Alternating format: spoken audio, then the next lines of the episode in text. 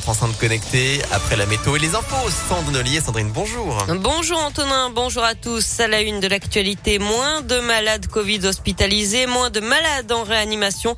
Le dernier bilan des hospices civils de Lyon est plutôt encourageant. 492 patients Covid sont pris en charge cette semaine, dont 50 en réanimation. Un tiers des personnes prises en charge dans ce service sont des malades du Covid.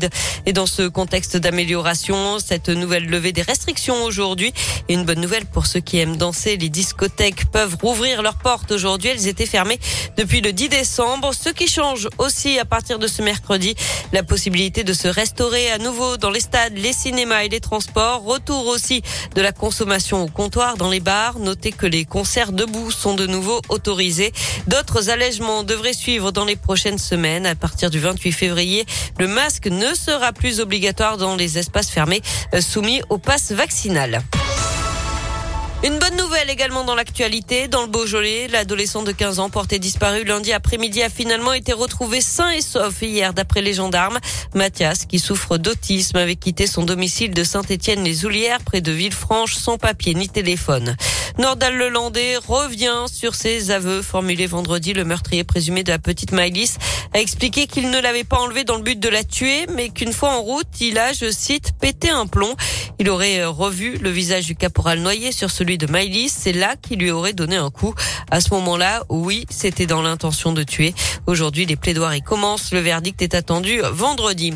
Et puis, quelle place pour la justice dans notre société? Comment améliorer la situation des tribunaux français qui, pour la plupart, sont à bout de souffle? Les États généraux de la justice, lancés en octobre par Emmanuel Macron, se terminent. Un avis doit être rendu dans les prochaines semaines. En attendant, les solutions qui pourront être proposées, le constat, lui, est sans appel. Écoutez Nicolas Jacquet, le procureur de la République de Lyon. Chaque magistrat du parquet prend 80 décisions dans la journée. Dans ces 80 décisions, vous en avez 10 qui concernent euh, des faits de violence intrafamiliale. Eh bien, tout ça se décide en 10 minutes. C'est quelque chose qui est déraisonnable, euh, avec des risques euh, évidemment au titre de cette décision. Mais en même temps, on le fait parce que il y a la nécessité de se positionner sur ces enjeux majeurs. Il y a des attentes qui sont majeures. Les violences intrafamiliales, quand même, il faut rappeler, en 2021, on a accompagné trois fois plus de victimes, on a éloigné deux fois plus d'auteurs. Donc c'est ça en fait le toujours plus des magistrats et des fonctionnaires avec des moyens qui n'ont pas augmenté concomitamment. Donc il y a un moment, on arrive au point de rupture. Et Lyon reste la troisième juridiction la plus importante de France. Elle compte 112 juges pour se conformer aux standards européens. Il en faudrait deux fois plus.